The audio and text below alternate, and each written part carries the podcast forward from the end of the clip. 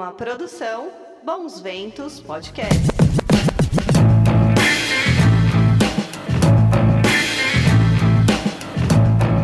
Boa noite a todos. Bem-vindos à minha sala. Hoje o que vai regar esse, esse bate-papo aqui, um oferecimento do Paulo Trondoli, que você encontra no Facebook, Paulo Underline Trondoli, é esse rosé italiano, Silence.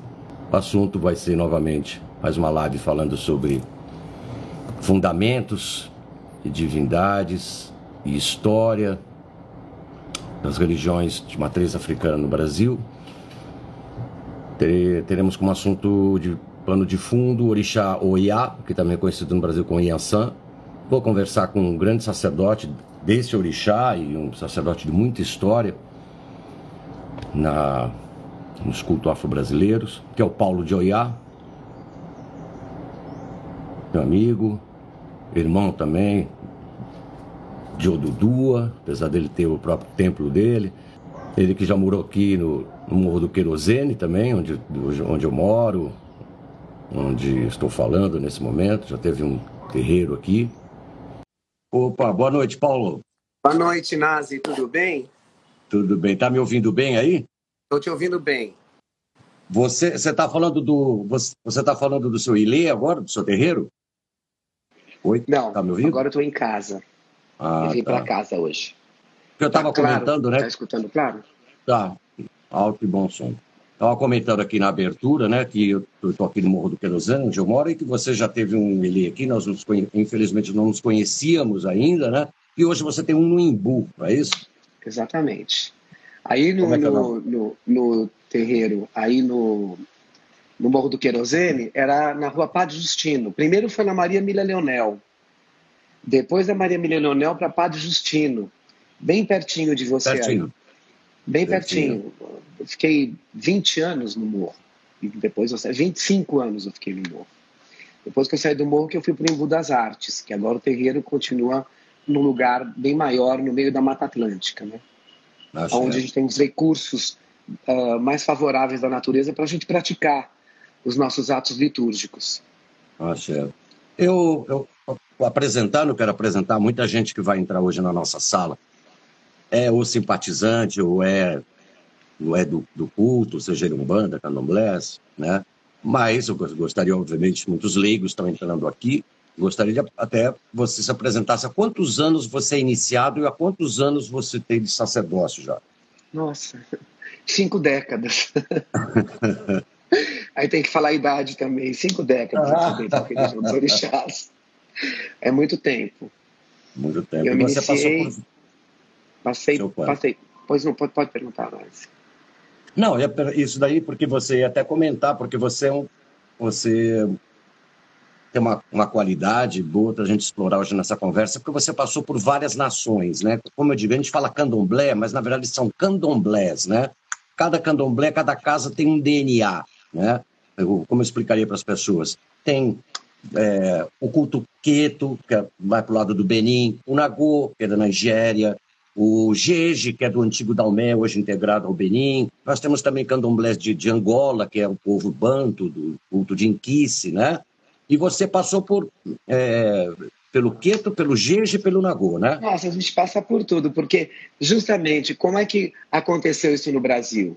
A diáspora, vieram uh, 8 milhões de africanos para o Brasil. No momento em que eles chegaram aqui e se misturaram, cada um foi ensinando para o outro o seu culto. E os descendentes foram aprendendo. E aí se formou essa palavra que chama-se candomblé, que veio de candombile, que é o lugar aonde os orixás vêm para distribuir as bênçãos e, e, e transmitir um axé para as pessoas. Que eu, sem, nada uh, pode existir na religião dos orixás sem axé. Nada, nenhuma liturgia, nenhum ritual. O axé é que proporciona a vida e a energia motora para tudo que está em cima do planeta. E isso foi trocado entre todos. Então, você tem uma nação que vai ter, por exemplo, até o Fante Achante, que eu passei pelo Fante Achante, que vai ter também Xangô. Xangô, uh, ou Oiá, desculpa, Oiá. Oiá é Odarimessan no, no, no, no Fante Achante. Nayadone, Niacompon, Oxalá. uh, são as mesmas divindades, só que elas têm a terminologia diferente. Mas, no fundo, a relação delas com os neófitos, com o ser humano e também com as forças da natureza é a mesma. É apenas os ritos são diferentes. Né? Os ritos, a maneira que se canta, a maneira que se dança, os costumes. O que se formou no candomblé, que foi interessante, que é o modus operandi de todos esses africanos que vieram para o Brasil. Então se formou uma personalidade nos candomblés, principalmente os de tradição, muito peculiar em cada casa. E os que se iniciam nessas casas e aprendem tudo, eles procuram reproduzir aquilo. Mas é claro que sempre na regência de um sacerdote, né, no, no momento em que ele está na gestão dele, tem o axé que ele impetra na casa e o conhecimento agregado dele, do, dos contatos que ele faz e do que ele aprende até com outros sacerdotes. Então, isso é muito a cara da diversidade do Brasil, isso é muito que nós vivemos no Brasil. Você, agora, como você falou, isso é uma cultura transmitida oralmente, de, de sacerdote para iniciados ou para hierarquias, digamos, subalternas ao, ao Babalorixá, ao sacerdote máximo. Mas hoje em dia a gente tem um fenômeno, obviamente hoje em dia não, já há um bom tempo, que são as redes sociais, onde nós estamos falando agora, onde também muito conhecimento se propaga para o bem e para o mal. Né? Para o bem no é. sentido de realmente ter acesso à informação, diluir é, tabus, informar, mas que também onde, infelizmente, também se fala muita besteira. Né? Como é que você vê esse, esse fenômeno agora da utilização de redes para o conhecimento para a difusão do, do, do, do É, o problema é a interpretação de cada um, né? do modo que você assiste algo, que é, o, é, é, um, é um, uma problemática quando você faz uma aculturação. Você interpreta a cultura do outro ao seu ver. Você julga pelos seus padrões. Então, uh, e aí falta empatia para você entender um rito. E, por exemplo, um dos exemplos clássicos que eu digo sobre isso é o sincretismo do Exu com o diabo, que não existe dentro da religião dos orixás esse conceito do diabo. Porém, você imagina que o mais velho na, na religião dos orixás é o mais sábio. E que uma mulher de 80 anos de idade, que ela é sábia, que ela está fazendo um ritual e que ela resolve mostrar os seios para a terra, e ela vai na porta ali da onde ela morava, ou do quilombo, e jogava água no chão, ao som do atabaque, dançando, na hora que o jesuíta viu aquilo, ele dizia: é o demônio, é o diabo. Então, essa interpretação que é problemática é, o julgamento da, de outra cultura pelo seu olhar. E é o que acontece com a internet. Muitas pessoas publicam o olhar delas. E os que leem, eles põem ainda, eles projetam a, a realidade deles em cima daquilo, eles transmitem. Né? É aquela história popular, né? Quem conta um conto aumenta um ponto. Exatamente. E vai agregando. E você perde a informação.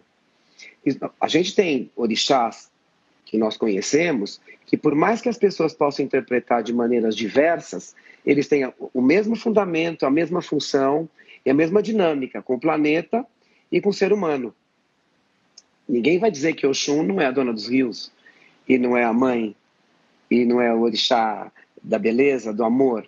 Se disser diferente, está errado. Então, mais dali você fazer interpretações que são periféricas, você estraga ou a continuidade litúrgica o histórico do que você está começando a fazer. Que é o que a gente faz dentro de, uma, de um jogo, quando alguém vai consultar, ele vai em busca de algo. Ele vai em busca de se conhecer, ele vai em busca de conhecer a religião, ele vai por um chamado que ele sente e não sabe de onde é, o que nós chamamos de mediunidade.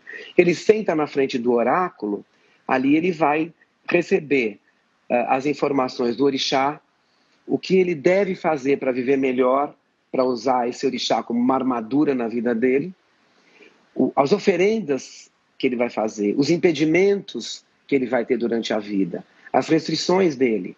Né? Isso daí que é a coisa mais. Isso que fica para cada um. Isso dá a tua individualidade dentro da religião dos orixás. Uhum. Ó, eu, já fiz, eu já fiz uma live aqui falando sobre orixá Exu, já fiz uma live aqui falando sobre o Orixá Ogum. Hoje, é, te escolhi, entre outras razões, para falar sobre um orixá muito popular no Brasil, que é o Iá, que na verdade no Brasil é conhecido como Yansan. E eu até queria começar para a gente falar sobre Yansan, para quem nos acompanha, muito popular no Brasil, né? Sendo que a gente, algumas horas a gente vai falar o Iá aqui, talvez muitas pessoas não, não entendam é, as coisas. No que, me corrija se eu estou errado. No que eu entendi, no que eu li, é, Yansan é de uma contração da palavra Oyamessan, né? Oyá, senhora dos, dos sete círculos, ou sete segmentos do Orum, é isso? Seria Oyá, mãe dos nove. Né? Yansan é a mãe dos nove. Ela eh, se reporta ao delta do rio Níger e aos nove filhos que também ela teve. Que ela tinha aquela restrição em comer carneiro. E os filhos foram nascendo anômalos. E nasceu o nono filho dela, Egungun. Por isso que ela tem a forte ligação com o culto com dos antepassados, com os espíritos, e com as cerimônias fúnebres. Né? Ela teve o nono, aí ela, ela, ela recebeu a, a, notificação que ela não podia comer carneiro, aí que ela teria que substituir por cabrito. Né? Então, tanto nessa alusão uh, do rio, que é o delta do rio uh, Níger, ela tem o 9 quanto ela teve no momento em que ela viveu com Ogum e que ela largou de Ogum para ir embora com Xangô. E que Ogum ficou extremamente aborrecido e foi reclamar com Olodumare. Olodumare falou: Você é irmão mais velho de, Ogum, de Xangô. Se ela decidiu ir embora, você tem que respeitar. Mas Ogum resolveu não respeitar e eles travaram uma batalha mágica com as varas mágicas e ela dividiu Ogum em sete. Por isso que tem Ogum Megê sete, que seriam uhum. sete qualidades. E ele dividiu ela em nove. E aí que ficou Yamessão Orum. E também são as nove, são, é o, os afluentes do, del, do delta do, do, do Níger, que é o rio Oiá. Que começou esse rio Oiá, uh, ele nasceu de Oiá. O próprio mito da terra de onde ela veio. Ela veio da terra do Nupê. E Agora, é uma Sim, pode continuar. A terra no P. Não. Diga. Pode, pode, continuar, não. Pode a terra continuar. no P, ela é divisória dos Yorubás. E eles estavam para ser invadidos. E o rei foi constar o oráculo, e os generais, e os conselheiros. E o oráculo disse que uma virgem teria que fazer uma obrigação, rasgar um pano para proteger a cidade das invasões. Oiá, rasgar o pano, oiá, é este o significado. Então, chegaram à conclusão que seria a filha do rei.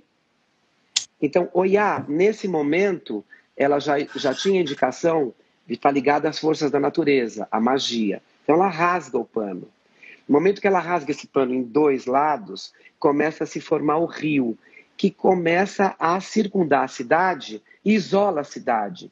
Então, Jeba vira uma ilha é a ilha de Jeba, e eles não poderiam atravessar para invadir. Não atravessavam por vários motivos. O, um, o mais forte deles é porque na África Ocidental inteira acreditava-se que os mortos eram transportados em canoas por três rios de um mundo para o outro. Então, no momento que você pegasse uma canoa para ir para uma ilha como essa, você estava simbolizado como que fosse, fosse morrer. Então, neste momento, ela, mesmo sendo um orixá ligado às águas, feminino da procriação, já ela exerce um caráter mágico e guerreiro, que ela defende, ela é, é a estratégia maior para defender toda a civilização dela. Mais para frente, nesse mesmo mito, ela vai à terra firme. E aí ela casa-se com Xangô, porque a mãe de Xangô era Nupê, também era Tapá Nupê, da mesma região. E aí que ela se une. Então, ela vai sempre ficar no final da vida dela e, e o ícone da vida dela é Xangô mesmo que ela tenha vivido com Ogum, mesmo que ela tenha adentrado como búfalo na floresta e conhecido os espíritos da floresta, os segredos da floresta, mesmo que ela tenha varrido as folhas de Ossóin para distribuir para os orixás até a mando de Xangô, a grande referência dela é Xangô. Você, não se, você, você, quando se refere a Xangô, você fala Xangô Okoya, Xangô, o marido de Oiá. Então, nesse momento, você vê que ela, embora sendo um orixá feminino, pelo caráter guerreiro dela, numa sociedade onde as mulheres são procriadoras, mães e, e tomam conta da família, e ela vai para o mato transformada em búfalo, ela é olhada com uma certa reserva. Porque, como mulher, ela adentra em outros reinados. Tanto nos espíritos, nos rituais fúnebres, ela liga a dinâmica do passado com o presente e com o futuro. E, além de ela ligar essa dinâmica, ela está ligada à arte da guerra. É, nesse ponto que eu queria explorar, mesmo porque, inclusive, tem a, até essa ligação, né? Oiá, o, Oiá é o raio e, e Xangô, é o trovão, trovão, né? É. Agora, eu queria que você fala, é, descrevesse assim, características né, do, fi, da, do filho ou da filha de, de Oiá, de Ansan, e é, se a gente poderia considerar como uma, um, um, orixá feminina do empoderamento feminino. Ah, certamente. Numa própria sociedade aonde o, aonde o, o, o, patriarcado é reinante e ela consegue ser guerreira, ela já está fazendo o empoderamento dela. Ela já está se fazendo presente. Né? E você vê em alguns oriquis de Oiá, Oiá é uma guerreira que poucos enfrentam, mulheres nenhuma, homem poucos, que é o caso de Ogum e de Xangô. A Oiá é uma santa que, pela dinâmica dela, pelo vento, ela está em todos os lugares ao mesmo tempo, porque o vento sopra aqui e sopra lá. Então, é um orixá que está ligado à divulgação. Claro, a arte, a música e tudo que se propaga e vem ao conhecimento dos outros. Ela tem esta parte muito importante. E isso está, a mostra dela, uh, e isso os filhos representam bem, quando ela sopra na cabaça de Ossan e faz com que as folhas de Ossan sejam conhecidas por todos os orixás. Então, também está ligado ao Oiá, a, a difusão do conhecimento. Por conta dessa característica, ela também é um orixá ligado à coragem. E pela própria história, então, as filhas de Yansan também são corajosas, empoderadas e corajosas. E óbvio que elas se posicionam, são pessoas sempre muito bem posicionadas no circuito social. E são companheiras, você vê que elas estão ao lado do marido, elas guerreiam junto com o marido que é o que Oiá fazia com Xangô. Ela estava sempre junto dele, né? Você vê no próprio mito, no, no, momento em que Xangô vai embora e ele se, se enterra em Kossô, a única que foi junto com ele foi Oiá. O Xun conta, assim, muitos mitos que ficou tomando conta mais do ouro, né? Obá também ficou ligado aos ancestrais. E, e Oiá acompanhou Xangô e se recolheu junto com ele.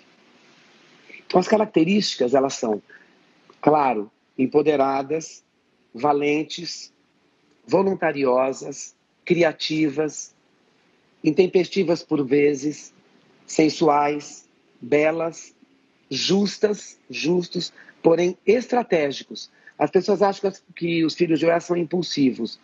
Não, eles são combativos. Eles têm um raciocínio muito rápido, é muito veloz, como o raio. Você tem um raciocínio de acordo com o que está chegando e arma a estratégia de uma maneira muito momentânea. E aí que vem o combate, essa situação mais um, a mostra que o leva para todo mundo. É, ó, São mulheres muito leais. Ó, mandando um abraço para as pessoas que estão aqui com a gente, tá? Diogo, Ana Beatriz, Fefe, Betinho, Darlan, Marta, Tatiana, um abraço a todos. É, me fala uma coisa: é, proibições, é, tabus, é, interdições, quisilas de filho de Oiá, no, no comportamento, e no vestimento e na, e na comida. Restrições. Então, carneiro é a restrição pior de Oiá. Né? Uh, agora, a restrição é muito individual dentro do que o jogo de búzios determina para cada um, inclusive na iniciação. Dependendo das casas, das tradições que você frequenta, algumas casas dão a quisila de Oiá também como abóbora, que ela não pode consumir abóbora. Carneiro, sempre. Você veja, muitos filhos de Oiá, a cor vermelha ou a cor marrom, mas existem filhos de Oiá que não podem usar vermelho, por restrições do seu próprio Du, de iniciação. Tá? As comidas de Oiá. No Brasil, ficou muito forte o acarajé, que teve esse nome, acarajé. Ele veio Acará, de uma... né? Acará, é, que né? acará. Por quê? Porque a mãe chamava o filho, acará, onde é? Onde é? Vem comer, Vem comer. acará. Vem comer. É? Aham. Acará onde é? Acará onde é? Ficou acarajé. É a origem do nome acarajé. É. É, Dizem também que as próprias af- africanas que vendiam acarajé para os clientes, né? Acarajé, acarajé. É. Vem comer. Vem comer o acarajé. Você fala, eu estou vendendo, igual está na feira. Vem comer, vem comer. É. E o acarajé é um símbolo muito importante de Oiá, que o feijão ele está ligado à prosperidade, à multiplicação. Ele batido, ele está ligado a que você quebra as fronteiras e você faz a associação. Você traz a prosperidade novamente juntas numa coisa maior. Você quebra um monte de feijões e vira um acarajé. Então, o, o símbolo do acarajé, também que nós usamos no afro-brasileiro, é aquilo que você vai conseguir por inteiro. Você une. E a própria característica de Oiá, nos escritos dela, ela uma grande comerciante, porque de pequenos, de pequenos negócios, ela somou todos e fez uma grande fortuna. Essa é a, a, a- a dinâmica. Isso é uma das comidas mais importantes de Oiá. Porém, no Brasil também a gente faz uma comida de quiabo para Oiá. O corte da comida é diferente do amalá, de Xangô para o da Oiá. né? E também é uma das comidas que representa ela. E nós temos no Nagô, Eba, Araquê, que é uma nação que eu paguei meus 14 anos de orixá, em 1984, uma, uma comida também que a gente chama sadaka, que também se faz para Oiá com milho, né? que é muito interessante. E também é de feijão pradinho. né? São comidas que você oferece para a divindade porque você atrai aquele antepassado divinizado para ele vir ali, porque era a comida da preferência dele. E dependendo do mito de cada nação que está administrando a comida, ele vai pôr a, a comida que aquela divindade, aquele ancestral divinizado comia enquanto na Terra. Ou mesmo o avatar daquele ancestral divinizado, ou mesmo quem representava. Se você for ver hoje, por exemplo, Xangô ainda é um orixá vivo? Sim. Porque o Alafim está lá, descendente direto de Xangô. Do mesmo jeito que o Papa, ele usa o escapulário, porque ele representa o espírito de Pedro na Terra. Então, o Alafim representa o espírito de Xangô, como as sacerdotisas a posteriori de Oiá representavam Oiá. E como nós, né? esse momento iniciático muito importante, eu me iniciei ainda numa época que a gente ficava 35 dias, 40 dias, dois meses no terreno. Quando eu paguei meus 14 anos de santo, meus 7, meus 14, 14, eu fiquei 28 dias. E todo dia de manhã, banho e cantando todas as rezas. E por que, que a gente tinha essas restrições ali dentro do Hong Kong? Por que, que você fica tanto tempo? Porque você vai amortizando, derrubando tudo que você tem de formação externa da personalidade. O mundo renascimento, externo. É, e você vai fazer o renascimento. E você vai fazer o quê? Quanto mais você se entrega, quanto mais você está ritualisticamente preparado, limpo, comendo da maneira mais correta, se vinculando ao orixá com as rezas durante o dia, você vai trazendo a força daquele orixá para você. Então chega um determinado momento que você, tua personalidade já começa a se confundir com a personalidade do orixá. Então as antigas faziam a gente desse jeito. Né? Então, fato de 14 anos de santo raspar de novo no Nagô, no Nagô Vodum é Baraquê, sim. Raspei em 1984 de novo, 14 anos de orixá, com saída e tudo. Para que o orixá ficasse cada vez mais entronizado na gente, que é o Iaô, né? o casamento entre o, o, o orixá e o filho Sim. que é o que a gente faz. Então, nesse momento, uh, você tem o oráculo que você consulta, mas você também tem a sua ligação com o orixá. É, que seria até o termo, seria até o termo certo. A gente fala filho de santo, mas o certo, na verdade, é casado com o santo. É né? casado com o santo. É porque você faz um casamento ali. Você sabe que ele é o guardião. Antes de você vir para a Terra, você escolhe seu destino, claro, e você também escolhe o seu orixá e aquele elemental que vai tomar conta de você. Mas não tem a coisa do. Tem um orixá que você escolhe, mas também tem um orixá que faz parte da sua ancestralidade, né? Esse tem também, que você Então. também cultua. Foi muito interessante quando eu fui para. Eu fui muitas vezes para a África. Eu fui para a África desde 1970 e poucos, entendeu? E fui, claro, também quando eu fui. Uh, que, eu, que nós fomos já na família Dudu em 80, 90. E eu já tinha ido antes para a África algumas vezes. O Fábio Leite, que até foi orientador do Baba King, ele era meu irmão de santo dessa casa onde eu fui feito. E de Cachoeira, né? uma casa muito interessante. Que é, era Gege lá?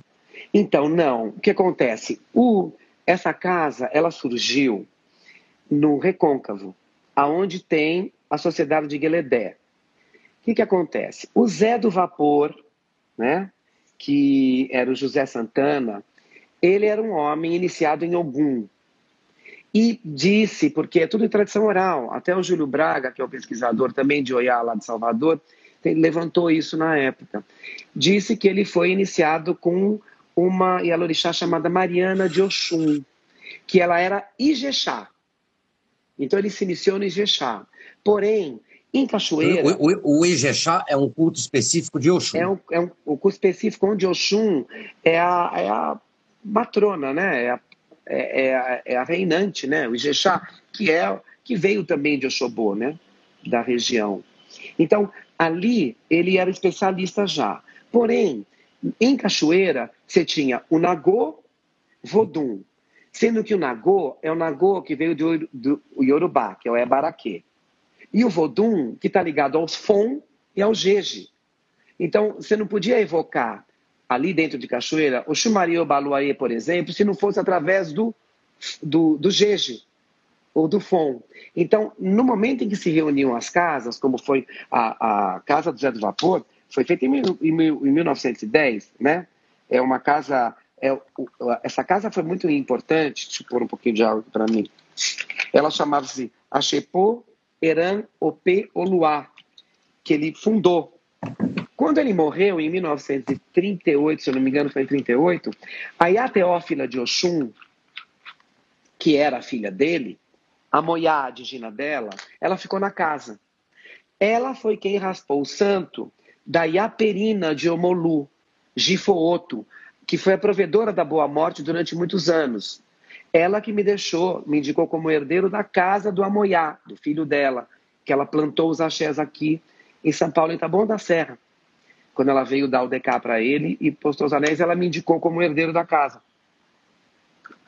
Vê, a Perina, então vem, vem dali, vem da Mariana, com o Zé do Vapor, com a Iateófila, e aí daí surgiu um monte de gente. A Perina já teve a casa dela e ela fundou, que é a casa que eu fiquei como sucessor, Ile Olorum Wabe.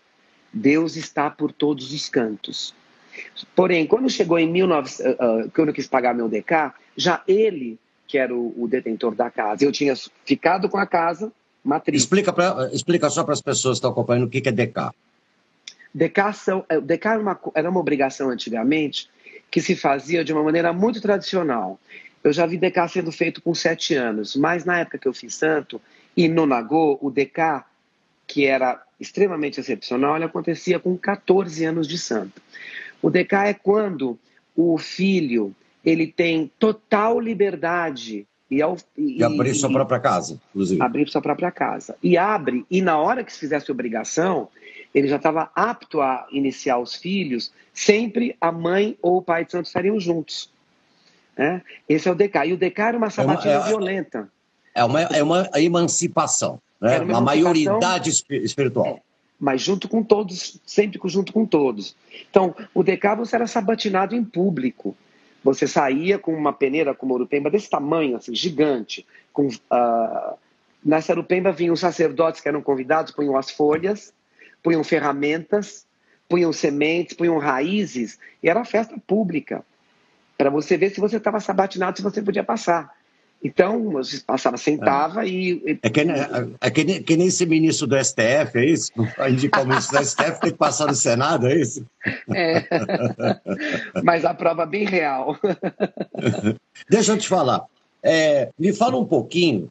Você falou da relação de, de Oiá, Inhaçã, com, com Egungun, que é o, a, a divindade ligado aos ancestrais da família, né, ao, aos mortos da família, né? Aqueles que não estão mais aqui, mas que continuam na nossa linhagem.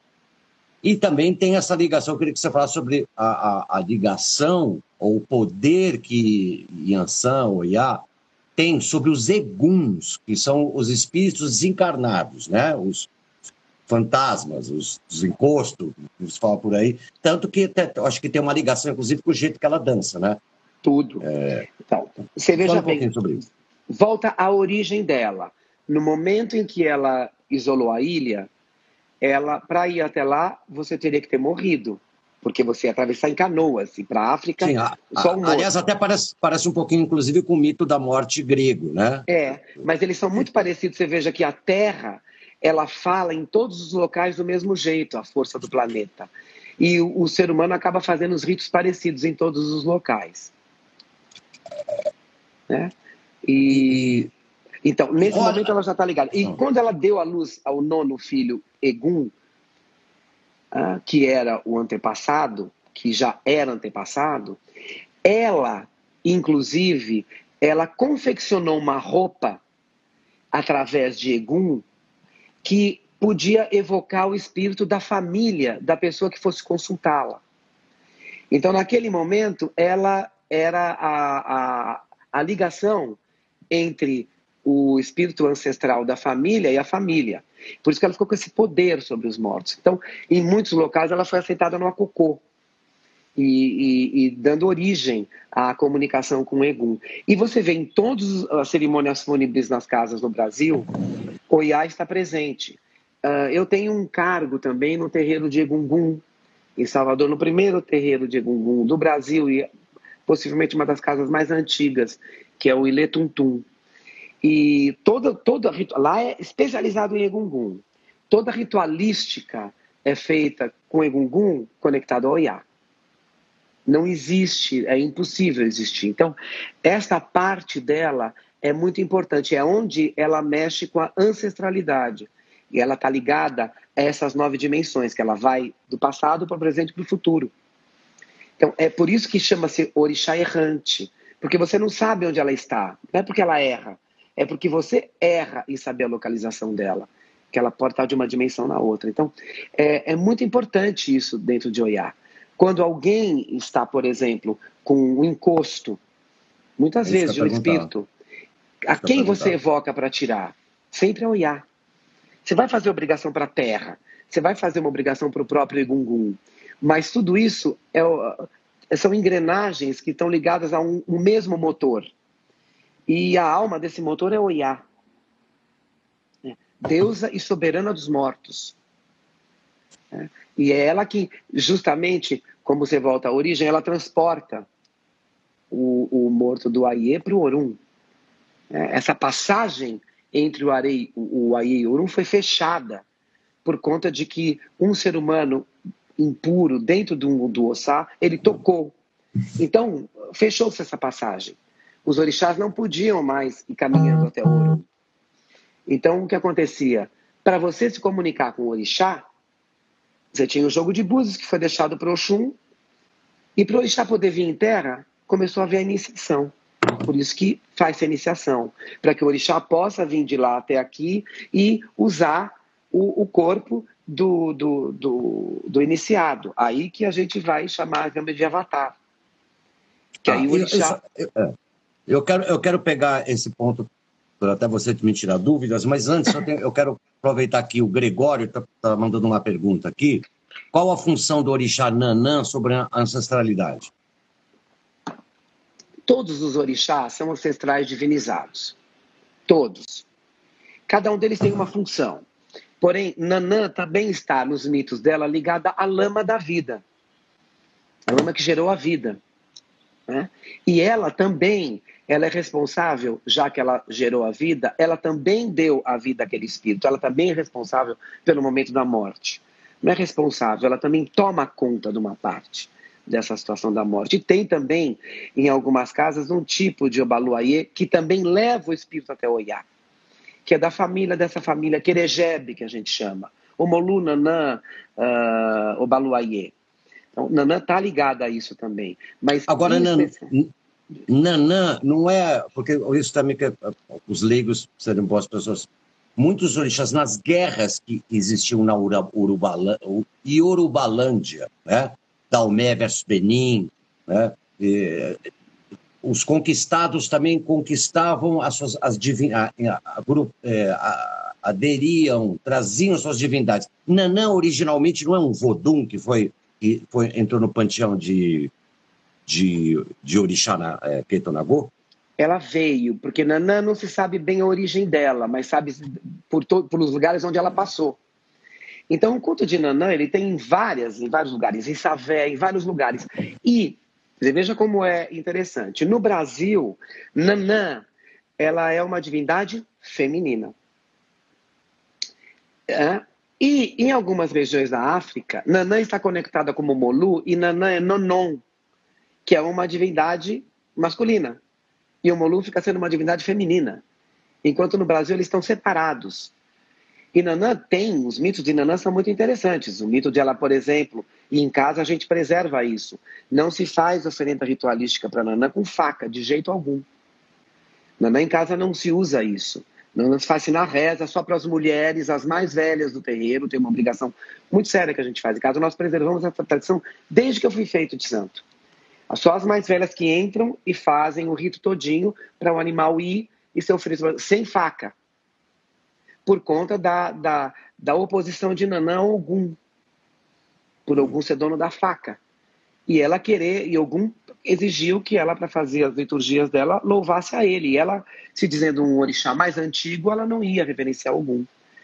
E aí ele disse, então você não pode usar faca. Ela falou, pois eu não usarei a faca. E tem até uma cantiga no candomblé, uh, no candomblé nosso, e no Queto, que fala sobre essa história.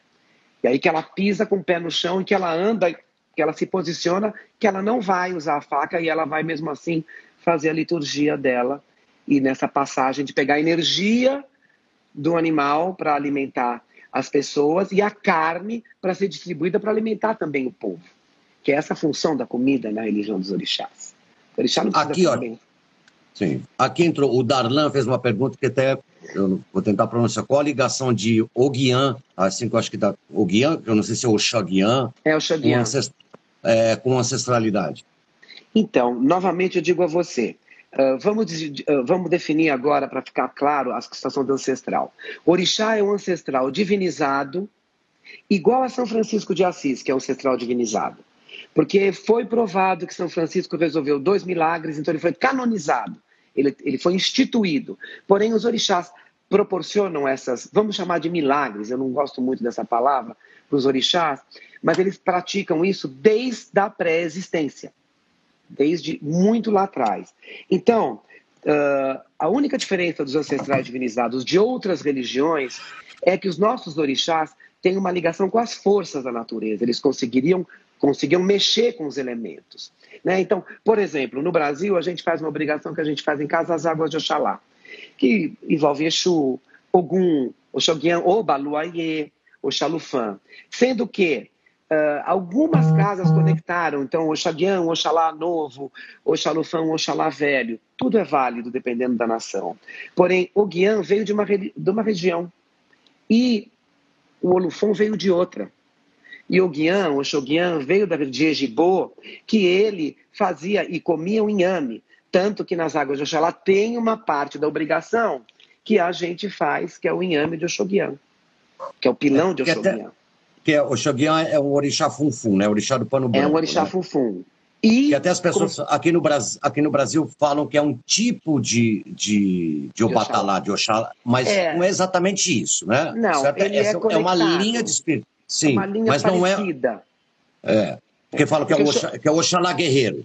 Então, não é exatamente e, isso. É. é. então, você veja bem, ele era um grande estrategista também, um grande general.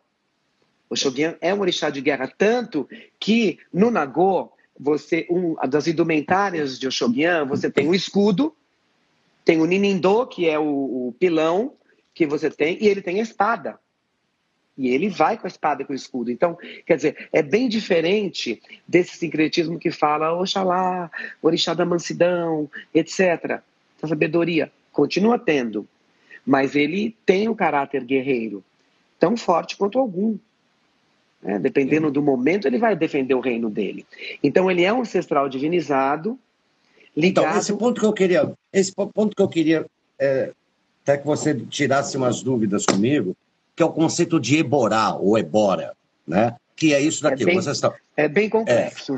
É. Vamos tentar, ó, até vou me tratar como leigo, que eu também nunca entendi direito. Imagino que eu não. entendo, mas acho que não. Eu até eu já recomendei esse livro aqui, que é um livro de um africanista chamado Alberto da Costa e Silva, um livro é. chamado A Enxada e a Lança, a África antes dos portugueses. Não é um livro de religião, é um livro sobre história da África antes da colonização portuguesa. E lendo ele aqui, tem uma, é, uma parte que ele fala sobre a, a, a região da Urubana, toda aqueles, que é muito vasta, né? E, e, e, conta a história de um rei chamado Xangô que existiu. Então eu pergunto para você, Eborá ou Ebora é, foram ancestrais, pessoas que existiram, que nem o São Francisco que você falou, é, e você que vai... foram divinizadas, é isso? Então, sim, sim e não. Vamos fazer, porque você tem duas linhas de raciocínio. Ou você tem o orixá que veio para a Terra e cai nesse mito que eu falei agora há pouco, que eles estavam com a passagem até o Orum aberta e eles ficaram em corpo. E no momento em que fechou-se essa passagem, eles tiveram que ir para o Orum.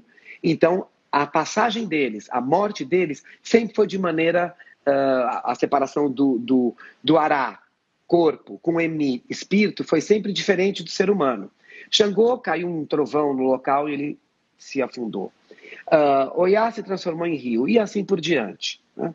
Você tem esse conceito. Neste conceito, Eborá também ele pode, ele também é um ancestral divinizado que tinha uma força extrema e que também conseguia se conectar com as forças da natureza. Então, o Eborá, veja bem, isso é uma questão de tradição oral.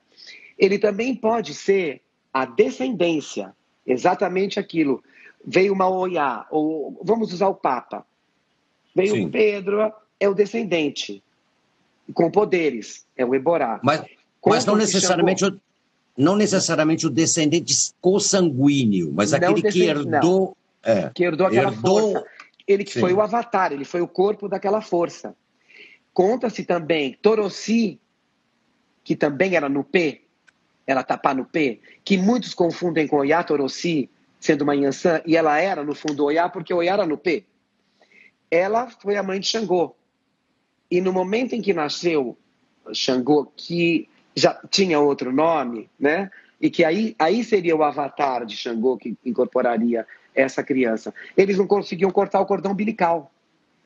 E são essas e aí tiveram que chamar os sacerdotes, os, os, os, os oráculos para fazerem um ebó e fazerem uma oferenda que conseguisse cortar aquele laço para que a força do eborá viesse para este corpo. Então, no fundo, também é um orixá. Mesma coisa você falar em adimu, que é um tipo de oferenda. E dependendo do local, você fala assim, vou dar um adimu para o orixá. Você fez uma oferenda, mas o adimu é um extra que você está dando. E muitas vezes o adimu é uma comida seca. Ah, aliás, deixa eu fazer uma pergunta. Aproveitar que você deu essa deixa aqui, puxar aqui. Um rapaz aqui me fez uma, uma pergunta que eu acho que interessante. É, aqui, é o Simples Wine, tá? Ele falou assim, eu, eu vou ler a pergunta, vou dar a minha impressão e vou jogar a bola para você, tá? Então, tá. o simples, o simples underline wine pergunta: hoje, como está o comportamento das, das casas em relação ao corte para as feituras ou oferendas? Hoje é possível realizar uma feitura com comida seca? Bom, antes de passar a bola para você, eu vou dizer assim: como, como filho do Dudua, né, a, é, Templo dos Orixás, do Baba King, Agora se começou a ter alguns rituais de bori, inclusive eu fiz agora recentemente, totalmente isolado. Eu fiquei num quarto totalmente isolado, não é daquele jeito que a gente fazia com muita gente. Agora, feitura, pelo menos no nosso Ilê, até onde eu sei, elas estão suspensas, tá? Inclusive, a gente faz geralmente de final de ano. Aí eu jogo essa bola para você, Paulinho. Posso te chamar de Paulinho com a intimidade, né, babá? É, como é que está na sua casa, no seu ilê, e como é que você, como é que estão as coisas, é, como é que está essa relação da, da, feitura, das oferendas? Também não estamos recolhendo ninguém, mas também estamos fazendo bori. Como a nossa casa é muito grande e os espaços são muito grandes. Então eu continuei fazer, eu comecei a fazer buri faz uns dois meses, um pouquinho mais. Mas oferendas eu fiz para casa, porque eu fiquei uh, na casa durante dois meses no terreiro. Eu tomei conta, fiz as oferendas todinhas, sempre estava com uma filha ou com outro três ou quatro, todos muito isolados. E continuei mantendo todas as, as oferendas da tradição. Iniciação não. E Boris sim. E oferendas eu tenho feito ebós, sim. E durante esse momento também nós fizemos com todo isolamento social, não tivemos nenhum caso de Covid em casa. Ele perguntou se pode fazer oferenda sem, sem bichos. Uh, até onde eu sei, já tiveram umas linhas aí que começaram a tentar lançar isso, isso não é possível. Apenas, você veja, se faz oferenda para alguns orixás, fum-fum, com o ibim. Que, Ibim, para quem não sabe, que é o, é o caracol, é o, caracol, o escargot. É o caracol, escargot. escargot grande, que se faz uhum. para algumas divindades funfum. Mas não tem isso, porque a feitura simboliza um renascimento. E o que é o nascimento? O que é o nascimento? Você está na barriga da sua mãe. E você tem o que dela naquele momento? O cordão umbilical está ligado a você. Ela te alimenta com o sangue. Dentro daquela barriga, ela te dá amor, carinho, proteção, casa, comida, te dá tudo. É alimentada pelo sangue. No momento em que corta o cordão umbilical, que cai o sangue na Terra, ela já não é mais o seu planeta. Porque no momento ela é o seu planeta. Ela vai ser a guardiã que vai ensinar você a tirar do planeta tudo o que você tinha quando estava na barriga dela. Boa, é? boa definição, muito boa. É essa grande definição, porque é essa definição da nossa casa, isso que eu tenho de tradição oral que eu acho que muitas pessoas acabaram perdendo esse tipo de informação. Então, né, uh, uh, uh, na hora da feitura, você faz, você faz a consubstanciação do renascimento, que você nasce da bolsa mineótica, né? E você nasce coberto de sangue. Você nasce cordão umbilical. Então você está renascendo para quem? Para a mãe terra. Porque aí você, a sua mãe vai ser guardiã de você para tirar tudo do planeta. O planeta é a mãe. Né? E, ela, e você vai começar a ter uma nova linguagem. Né? E isto é muito importante na religião dos orixás, essa relação com o planeta, com a mãe terra, que nós nascemos dela e voltamos para ela. Que aí que entra a parte todinha da física, que é uma formação que eu tive superior. Uh, a física visível que é peso igual massa vezes gravidade, onde nós estamos uh,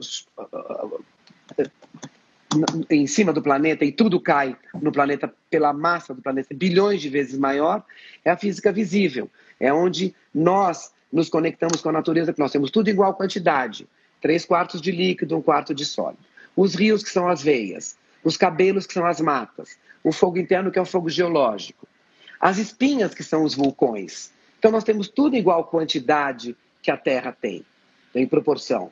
Né? E massa atrai massa. Quando nós vamos para a natureza para buscar a energia do orixá, nós vamos através do culto do antepassado divinizado. E ele vai ser um catalisador para essa força da gente. Então você tem o sistema da física visível e o sistema da teoria quântica, que o pessoal chama de física quântica, mas é teoria quântica é o menor sistema que a gente conhece celular. É onde tem célula, isótopo, íons, nêutrons, elétrons. Esse sistema quântico, ele não sofre influência da, da, da massa da gravidade, porque ele é imperceptível. Esse sistema quântico ele está ligado às vibrações que nós emanamos e o que nós conseguimos trocar com a natureza. Por isso que esse sistema tem partes dos, de, de físicos e engenheiros quânticos que acreditam uh, hoje que a religião dos orixás é um grande procedimento de física quântica. Não são todos. Aliás, é uma minoria, mas que tem esse conceito. Então, aí a gente vai para o que está acontecendo no planeta. A célula é a menor partícula que nós temos em nós, certo? Ok. O sistema quântico, ele é definido como o menor sistema conhecido. Uma célula uma partícula não pode estar em dois lugares ao mesmo tempo. Você não está em dois lugares ao mesmo tempo. Porém, a célula está. Por isso que o comportamento da célula pode ser uma onda, igual uma onda do mar. ele está em dois lugares ao mesmo tempo. É, tá fora das leis da física visível. Então, nós somos o quê? Uma célula do planeta Terra. Enquanto o sistema quântico é uma célula nossa. Se um conjunto de células do seu corpo, que formam um órgão, começa a não funcionar direito, o seu corpo entra em colapso e traz a doença. É o mesmo que acontece no planeta. Se um monte de pessoas no planeta atacam o corpo, que é o planeta, ele entra em colapso. E ele começa a proporcionar doenças, restrições, provações, dificuldades, que é o que está acontecendo.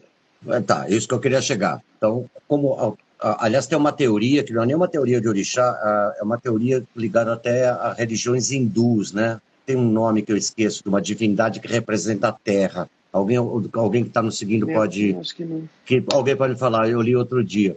Você acha que essas coisas que a gente está vivendo é justamente as agressões que a Terra, o planeta Terra, está sofrendo, acabam como consequência novas doenças. Não de uma maneira. nosso corpo. Não numa maneira vingativa, né? não no não. sentido assim, a Terra se vinga, mas ela naturalmente se defende. A Terra, nós veja bem, existe a lei do retorno e a lei da causa e efeito. Isso é uma questão física, estudada na física, estudada em faculdade. A física é uma ciência experimental e ela, ela é provada depois de muitos eventos iguais e que você faz os cálculos. A física visível. E a física quântica, ela também é provada. E você vê em vários. Uh, uh, hoje em dia, o laser ele vem da teoria quântica. Os milagres que ele pode fazer. Então, no momento em que você faz uma ação, ela vai trazer uma reação. No momento em que você está atacando o planeta, você está atacando o seu corpo. Você está vulnerabilizando o corpo. Você está atacando as matas, você está atacando o seu pulmão. Você vai ficar sem ar. Então, nós estamos vivendo o que nós estamos fazendo. O vulgo ditado da família dos pais da gente. Está tá colhendo o que plantou. E o homem parece que não aprende. Que ele põe como Deus. Você pode ter qualquer religião. Mas ele, como, ele põe como mais forte de Deus hoje o dinheiro e o poder. Você pode chegar para qualquer religião, qualquer língua, não vou citar para não me posicionar. Uh, você pode chegar para um. Qualquer, qualquer nação. Você levanta 100 dólares, todo mundo conhece e acredita. Aí você fala Deus, um fala, não, Deus meu é assim. Não, o meu Deus é assim. E guerreia com o outro para provar que o Deus dele é diferente. Então, Adota o dinheiro 100 é dólares, não. Dinheiro é o Deus da realidade, não é o muito nosso. Bom. É. Né? Nós somos muito impermanentes aqui, é muito pequeno o tempo que a gente vive. Então, no momento em que a gente faz um procedimento, é muito incrível, né? Porque eu fiz santo muito cedo. Fiz santo por necessidade. Anos? Eu fiz santo Quantos com 10 anos? anos de idade. Lá por que necessidade? Porque, porque Doença, eu fui atropelado. Assim? Eu fui atropelado. É interessante até agora que eu vou conectar a Rita Lee nessa história. Eu estava indo de bicicleta saindo da minha casa para estudar com os amigos meus do primário, de Estenato Paraíso, na Vila Mariana. Eu desci a Fabrício Vanpré. Eu fui atropelado ali. E eu caí em cima de, uma, de, de um monte de paralelepípedo que eles estavam abrindo a rua. Na esquina da casa da Rita Lee. Que a Rita Lee morava ali. Né, sei, quando ela sei, formou cara. os mutantes. Aliás, ela, os mutantes, eles, como conjunto, compraram um Jeep que meu pai tinha na época. Ah, é? Isso é. é que a gente eu andava, perto. Então, ali na Fabrício Morei, ali embaixo. É. Ali embaixo. A Rita Lee foi criada lá. E, morei na Bagé. Aí eu fiquei em coma. Eu fiquei no Hospital Santa Rita, fiquei 23 dias. Meu pai era ateu, minha mãe católica. E aí o padre da igreja, capelão da igreja, chamava-se Padre Aldemar Moreira. Ele foi o diretor da mantenedora da FEI, Faculdade de Engenharia Industrial, a qual eu cursei, a qual eu fui aprovado e ele queria que eu fosse até padre. Eu era, eu ia, eu tinha o santo feito já, ele não sabia. Ele achou que eu vivi por um milagre, né? Ele me deu extremoção no domingo. Na ah, segunda-feira, extremoção, estou falando do Padre Moreira. Ele morreu faz quatro anos, viu? Uh, ele me deu extremoção e eu ia todo domingo à missa. Depois eu ia todo dia lá às seis horas, no Santa Rita. E, e entrei para o santo, incorporei dentro do, da, da, lá da terapia intensiva e tinha uma enfermeira de Euá, que ela era do, do terreiro do Cantuá, da mãe menininha. E ela falou, ele está virado no santo. Então me desvirou, eu saí do estado de coma, foi um milagre. Foi um milagre, uma coisa enlouquecedora. Aí que começou a minha trajetória. O pessoal do hospital que me levou depois de um mês e pouco que eu saí do hospital, eu fui para um terreiro. Mas a mãe menininha, que nessa época, né, ela estava muito atuante ainda, né? E a mãe neném, mãe Carmen, aliás, que amo de paixão, eu tenho uma ligação com o Ganto absurda. Espero que, ela, que alguma delas esteja vendo essa live. A mãe Carmen, mãe neném, a Iaquequerê Ângela, a Yadagan Nelly, a Leilinha que eu carreguei no colo, de Oxum também, são de lá. Minha vida foi muito, muito forte dentro do Gantuá. E eu não fiz obrigação dentro do Gantuá. Eu era hóspede da mãe menininha, ficava lá um mês, dentro do terreiro. Entendeu? Eu vou contar uma passagem dela daqui a pouco muito interessante. Aí que eu fui, uh, um monte de pessoas conhecidas ligaram para o Gantuá e aí ela falou: ele tem que fazer o santo. Esse menino é, tem pera... que fazer o santo. Aliás, a Ana Beatriz está falando, tipo, o que seria virado no santo? Incorporou o orixá. A, a possessão. É. Você está aberto tá. para receber o ancestral divinizado carregando a força da natureza junto. Onde ele vai transmitir essa força chamada axé, a força que movimenta o universo. Né? Então, muito interessante. Aí eu fui fazer o santo, aí comecei essa trajetória todinha nessa casa que eu te falei, que eu acabei sendo sucessor. E com 14 anos eu entrei no Nagoeba Araquê, né? que é a mãe das dores, o pai dela era Babalaô, e a digina dela era Ifá Talabideim, ela veio com o Ifá do pai. E nessa época, quando ela veio, uh, eu, eu fui me dar os 14 anos Santos, já tinha uma pessoa em São Paulo que seria ia suceder ela, que chamava-se Ifá Aladeim.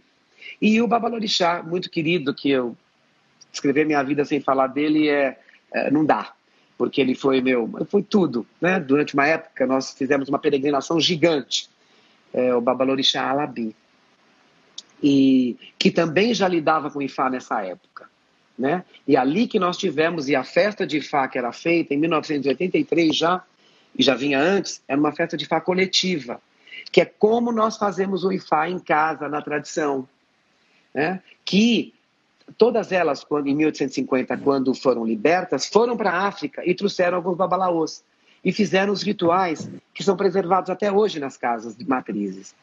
E numa dessas casas que eu sou filiado, que a gente faz o ritual da folha, né? o saçã, sarapocã, dependendo da nação, e que está inserido Ifá em tudo. O nosso bori é cantado para Ifá, né? É, é, bem interessante.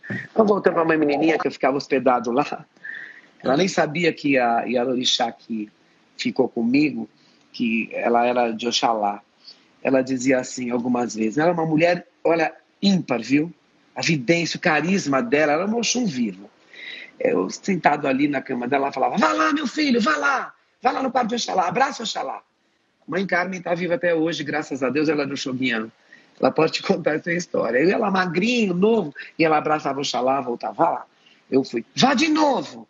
Vá de novo, porque você é parente da gente por conta desse Oxalá. E muito mais tarde eu descobri a qualidade, o nome desse Oxalá era o nome da Mãe das Dores. Do Oxalá da Mãe das Dores. Então, essas comunicações que a gente tem dentro do Orixá que são únicas, né? São, assim... Deixa eu até falar, é, eu até falar para você. Você, é, você é um sacerdote de muita vivência, muito conhecido dentro do, do axé. E eu sei, óbvio que não vou falar agora, você tem muitos clientes e até filhos que são artistas, pessoas famosas, não, não vou quebrar aqui a privacidade. O sigilo, a ética, né? Exato.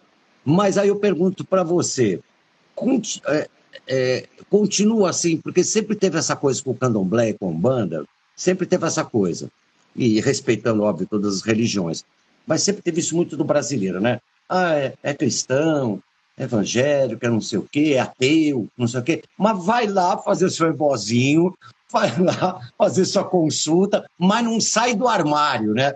Isso, isso melhorou ou piorou, Paulo? Isso, ele continua igual, e esse é um ranço dessa aculturação e do, do olhar diferente sobre nossa religião. Porque assim, se ele tem a religião dele e foi lá, rezou para Deus, fez tudo, ele não conseguiu, então, dentro daquele conceito, ele não é merecedor. Aí ele vai para a religião dos orixás, veja, vai munido do inconsciente dele. Ele vai como se ele fosse no supermercado. Eu estou aqui para resolver uma coisa que ele não resolveu na religião dele, que muitas vezes não resolveu um, problema de saúde. Aí então ele chega lá como se ele fosse falar assim: olha, vim comprar um quilo de saúde, vim comprar dois quilos de amor, vim comprar cinco quilos de alegria. Isso não se compra no candomblé, você conquista. E você conquista com a liturgia, com sua postura, com as oferendas. Claro que. Aí então, assim, fica aquela. Ficou uma época, uma fama aí minha, que as mulheres que iam pro terreiro em casa casavam todas. E casaram mesmo. Agora, por quê? Ué, porque a gente faz um ritual para harmonizar o indivíduo. É. Então, uh, ai, tem, não existe magia para isso. Ninguém rouba o amor de ninguém. Você conquista aquilo. Mas você, uh, você deixa a pessoa energizada, você tira os impedimentos dela. Você, cada ebó que você faz para alguém é um renascimento, sem você morrer. Parte sua morre naquele momento. Parte da dor, da doença, da depressão, da inveja, do olho gordo. Na hora que você despacha aquilo no ebó, está morrendo. E você renasce.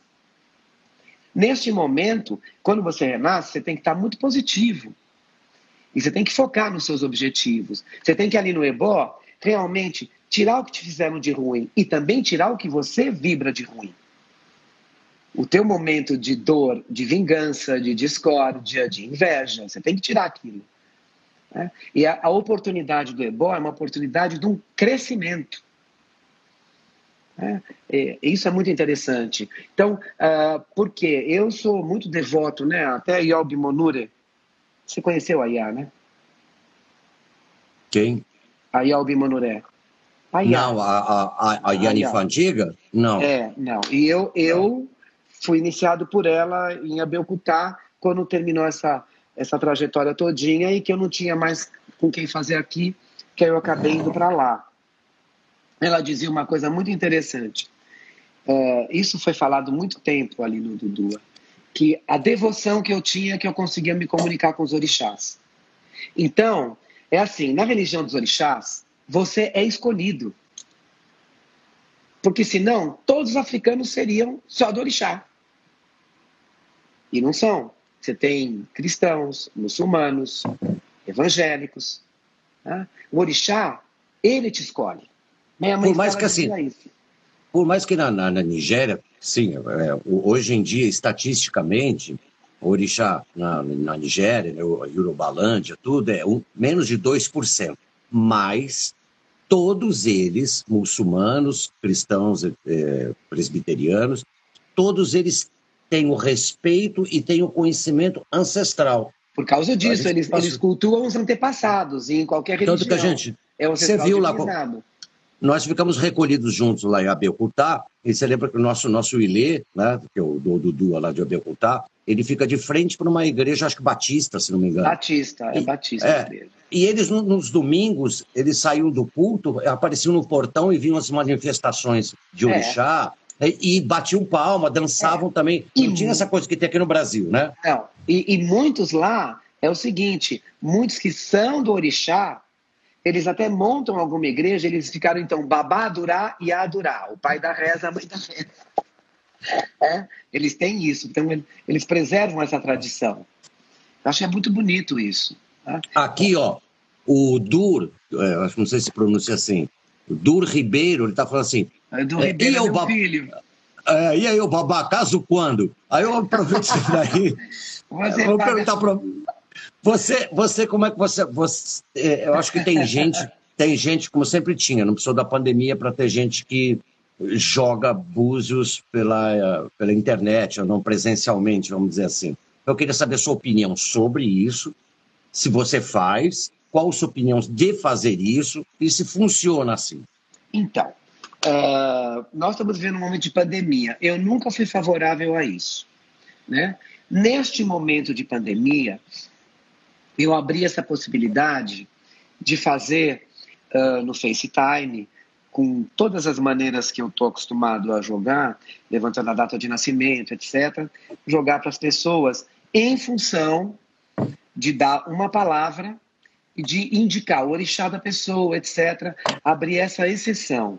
E o dinheiro que entrou, aí meus filhos sabem disso, ele foi revertido para cestas básicas que nós distribuímos. Então, todo o dinheiro que eu ganhei neste momento de pandemia jogando búzios foram 100, no total 110 cestas básicas, varia o preço de cada uma de 60 reais até 150. Sim. Foram do Capim Santo, foram uh, 500 mil quentinhas no total né, de dinheiro. Ah, fizemos uma doação para o Capim Solidário, incrível. A Morena é filha de Santo do Terreiro, né, uh, para distribuir para as comunidades. Fiz, inclusive, para algumas comunidades de axé também, para algumas instituições do candomblé, doações de cestas básicas à parte e dinheiro para algumas obras. Então, eu achei que justificou esse trabalho que, como eu sou muito ortodoxo tradicional, que eu não fazia antes. E ontem mesmo em casa, o Du estava lá, ele que pôs essa história, e nós distribuímos mais um tanto de cestas básicas que foram levadas. E, e, e vão chegar mais. Né? Então eu tenho, e eu tenho jogado mais para pessoas conhecidas que já frequentaram o terreiro, que já conhecem o terreiro. Então que você vai dar uma manutenção, que você joga, entendeu? E pessoas que depois vão no terreiro, que só não faz o jogo presencialmente, mas vão lá fazer oferenda. Sim. Tem aqui, ó. Tem aqui uma pergunta assim que eu acho que eu vou até colocar em duas, tá? Tem um rapaz aqui, deixa eu ver aqui, deixa eu voltar aqui. É, a Tatiana fala assim, Nazi, pegando esse gancho, por que será que o culto afro não interfere em casos de animismo? Primeiro que animismo, vamos entender o que é animismo, é quando a pessoa incorpora isso. E a, agora, outra, acho que essa mesma pergunta, ó, não, a, por que, que também os cultos afro não interferem em casos de marmoteiros? Acho que picaretagem, né? É muito vou, vou dar, isso, vou, é um assunto polêmico, dar, né? Vou dar, vou dar minha opinião e vou jogar a bola para você. Primeiro, tá gente, que a gente, a gente diferente, as nossas religiões são várias religiões, né? São candomblés, são umbandas. Não existe um papado, não existe. Óbvio, tem a Federação Umbandista, tem a Federação Espírita, Federação não tem isso. É, é difícil você. Porque a gente critica muito religiões que nos perseguem, é, alguns setores presbiterianos, etc. e tal. Mesmo eles são divididos também, brigam entre si. Brigam entre, nós tem, entre nós tem muita divisão também, não tem um, uma, uma, uma federação. Né? É, é, difícil, né? porque também tem muita picaretagem no nosso meio. Né? Tem, mas isso pertence ao ser humano, tem em todas as profissões. Não tem só lá na religião. É que quando nós somos muito visados, quando um sacerdote ah, faz algum problema, ah, ah, faz alguma picaretagem, vem a público, todos são generalizados por isso. Quando um de outra religião faz isso, um líder, ele não fica tão ah, hostilizado como nós. Agora, depende da gestão e da postura de cada um. Se você é um cara ou uma mulher honesto, honesta, eh, tem caráter, tem comprometimento com o que você faz, né? Tem o reconhecimento do que você tem, do que você carrega, acredita no que você faz e para onde você vai, você vai exercer bem qualquer área que você fizer, principalmente a religiosa. É claro que tem picaretas. No dia em que uma pessoa pensa, em qualquer profissão, eu acho, que ela vai falar assim: vou fazer esse trabalho porque eu quero ganhar isso de dinheiro, desvinculou do foco principal, que é a execução do trabalho que ela vai fazer principalmente na área que você vai beneficiar o outro. Né? E isso pode acontecer. E a gente, e a gente tem, né? A, a gente tem. Eu, eu tenho 58 anos e, na verdade, desde, desde os pré-adolescência já li o Kardec antes de eu chegar no, na Umbanda, no, no Candomblé e no Ifá. E a gente tem é, é, caso muito famoso, viu? Vocês são mais novos, né? Grandes médiums do passado, como Zé Arigó, e teve um outro também que teve uma morte terrível. Também Zé Arigó morreu também numa tragédia, um desastre. E teve um outro que eu esqueci também, que era no mesmo nível dele. Porque quem mexe com a espiritualidade, é o, seja a... o Fritz, né? O, é, exatamente. O Fritz era o espírito, né? É, Zarigó é. recebeu o Fritz, é. Mas teve um outro médium famoso desses daqui, para ir na televisão, etc e tal. Não tô também, não quero ofender a família de ninguém, né? Mas que acabou virando polêmico, né? Vamos dizer assim, dentro do espiritismo.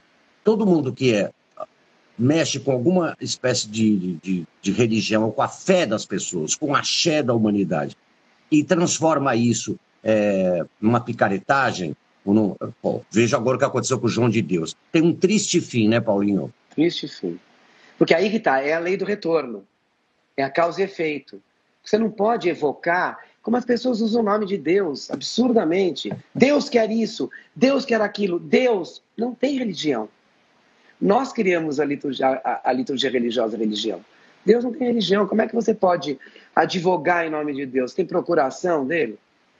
É. A gente faz uma liturgia, segue uma tradição para agradecer a terra e a Deus. Agora, desde quando você acha que o Deus Todo-Poderoso, que criou tudo, ele vai hostilizar alguém? E alguém que tem uma prática para chegar até ele como sendo maligna, como sendo errada. É, isso vem mesmo da interpretação externa do indivíduo em relação a nós. Né? Isso é uma eu coisa uma...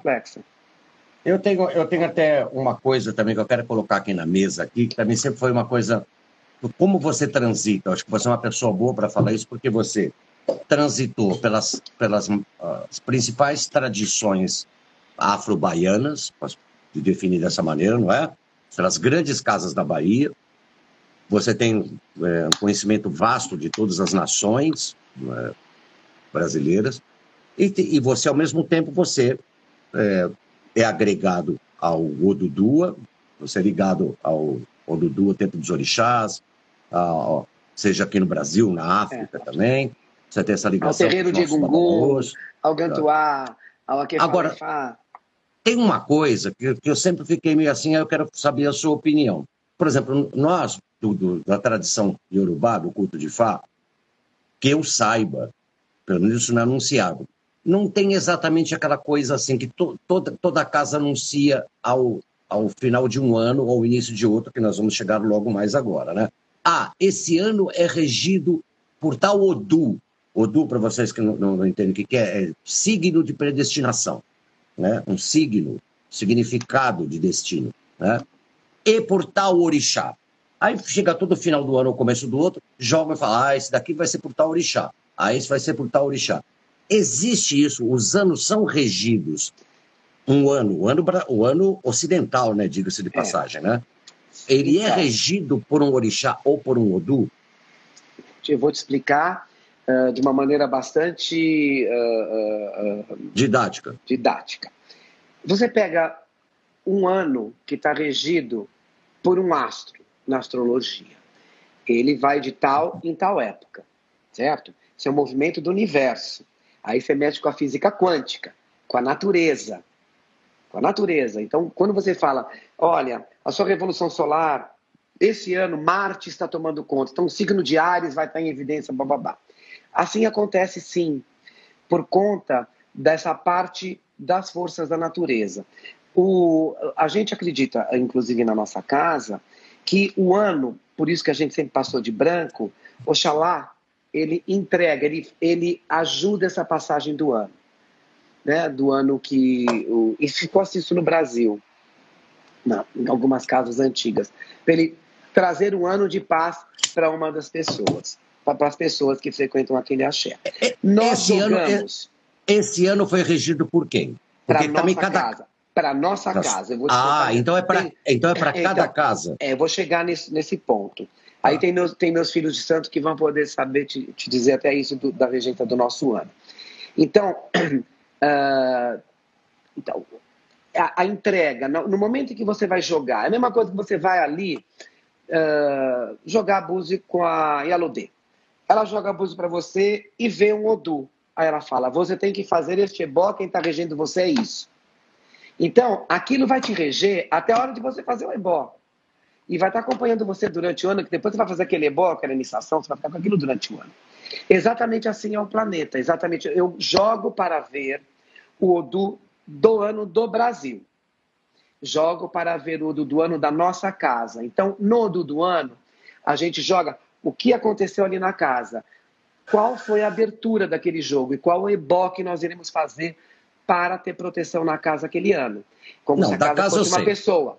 Né? Tá, da casa eu sei. Da e, casa eu sei. E, e do, do, Brasil, por exemplo, no, o, esse ano na nossa casa era um ano de Obaluayê com Exu. E no final do ano, a partir de outubro, então aí alguns filhos desse ano. Ver, desse ano, desse. que Oxum iria trazer as águas dela para aplacar um ano que uh, ia ser um ano muito difícil, um ano de muita privação, um ano de muita perda, um ano de muitos problemas, de muitas desavenças, muita doença.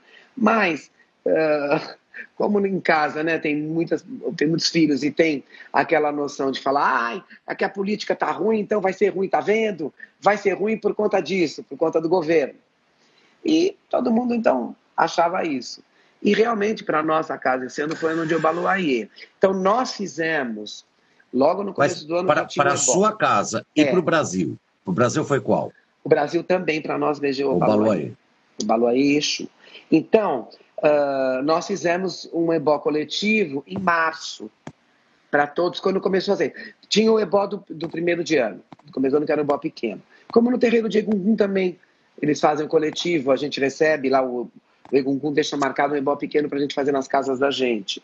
Né? E de acordo com cada festival que tem, cada festival de Egungun, como cada festival que tem em casa, faça um ebó coletivo. Você tem um ebó coletivo para fazer.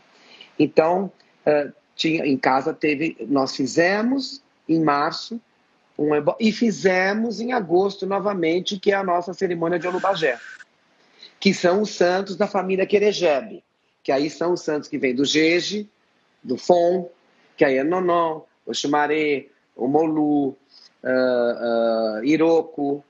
Uh, nós juntamos numa casa. Eu tenho uma casa à parte, no meio da mata, que são desses orixás. Como a gente tem uma casa, o Lecem. É uma casa de Egungun. É uma casa, de fato. A casa de Egungun, o Lecem, o Cutitó, que é onde você faz o culto do Axexê ali dentro e louva os antepassados. E louva o Oiá. A Xexê, para quem não, não, sabe, é o rito funerário. é o um rito fi... fúnebre. Fúnebre, é. é, de, um, de um filho, de um filho que tem que ser, tem que é. ser iniciado para ser a Xexê, é. né? Que, e o Axexê, ele quer dizer renascimento, que você está dando a partida, né, a separação da alma com o espírito, para a pessoa não voltar, né, para ela termi terminou a missão dela. Então você faz aquele rito. E o Axexê, ele dependendo do posto que a pessoa tem, do número de iniciações do cargo, uma chechê de um sacerdote, são sete dias, sete noites inteiras. Depois de um ano você faz de novo, depois de três anos também.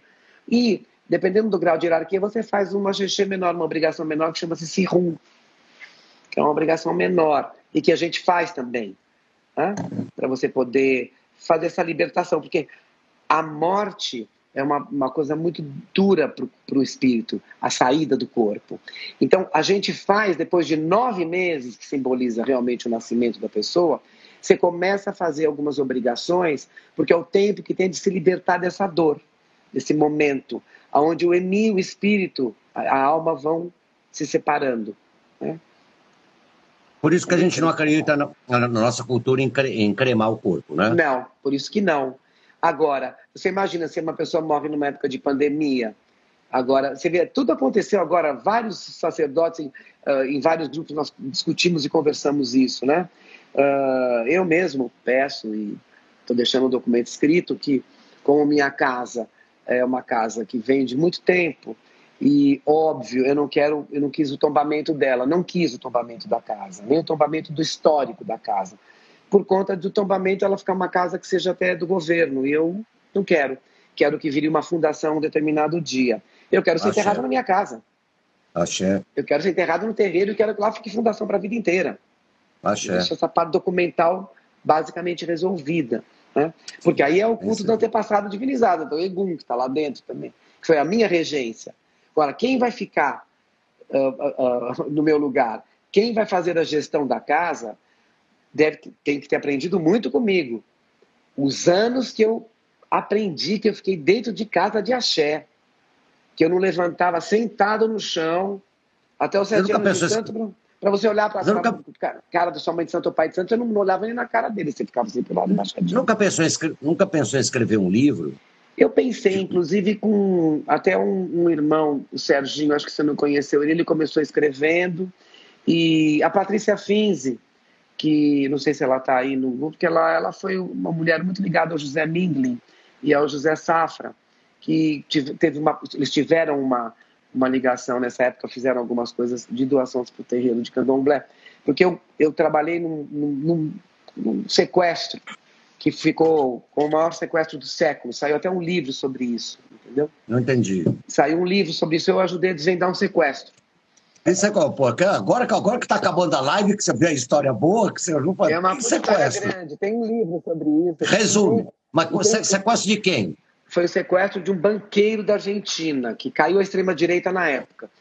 E tem um artigo que saiu, até eu mando para você esse artigo. Oh, manda para mim. Eu te mando que foi um delegado uh, da Corregedoria uh, da Polícia Civil de Salvador que estava levantando essa história desse sequestro, que achando que, e ele achava mesmo, né, que tinham lacunas que não sabiam que era ou a CIA que tinha feito, o FBI, e ele acabou me conhecendo através de uns filhos de santo que foram raspados no terreiro. Aí eu falei, meu Deus do céu, esse cara está falando, será que ele sabe que fui eu que mexi com isso? Eu quis ficar omisso, né? A vida inteira com medo, né? Aí ele começou a falar do sequestro do Oswaldo Silva, que tudo. Aí eu falei para ele, ele começou a contar e ele falou: estou indo para Argentina para buscar material, eu não sei o que, não sei o que. Eu falei: olha, eu tomei, nunca bebo, né? Eu tomei um copo de vinho. Eu falei para ele: eu, eu que resolvi esse sequestro. Ele falou: o quê? Você está brincando? Eu falei: não. Eu vou te pôr em contato com o pessoal agora. Liguei para ele, estavam na Itália. Pois no Viva Voz falei: Oi, Patrícia, tudo bem? Tudo, olha, tem um cara aqui que ele é delegado, ele quer uh, escrever sobre esse sequestro uh, eu não quero falar, você pode dar informação inteirinha. Ela falou, não, você pode dar informação inteira, tudinho, tudo, tem um livro que saiu, etc. Pode fazer. E ele fez um artigo de 27 páginas um livro chamado El Derecho em Latinoamérica, dizendo que no Brasil eles deviam aceitar videntes para ajudar a resolver problemas e crimes. Nos, e aí, não, nos Estados Unidos eles usam médium. Sim, eu, eu, eu, fiquei lá muito tempo nos Estados Unidos, né? Eu morei na, eu fiquei muito tempo na casa da filha do Quincy Jones. Eu trouxe ela para o Brasil, fiz um trabalho musical com ela também. Um, puta, uma outra grande história que a gente tem aí, uh, também nos Estados Unidos.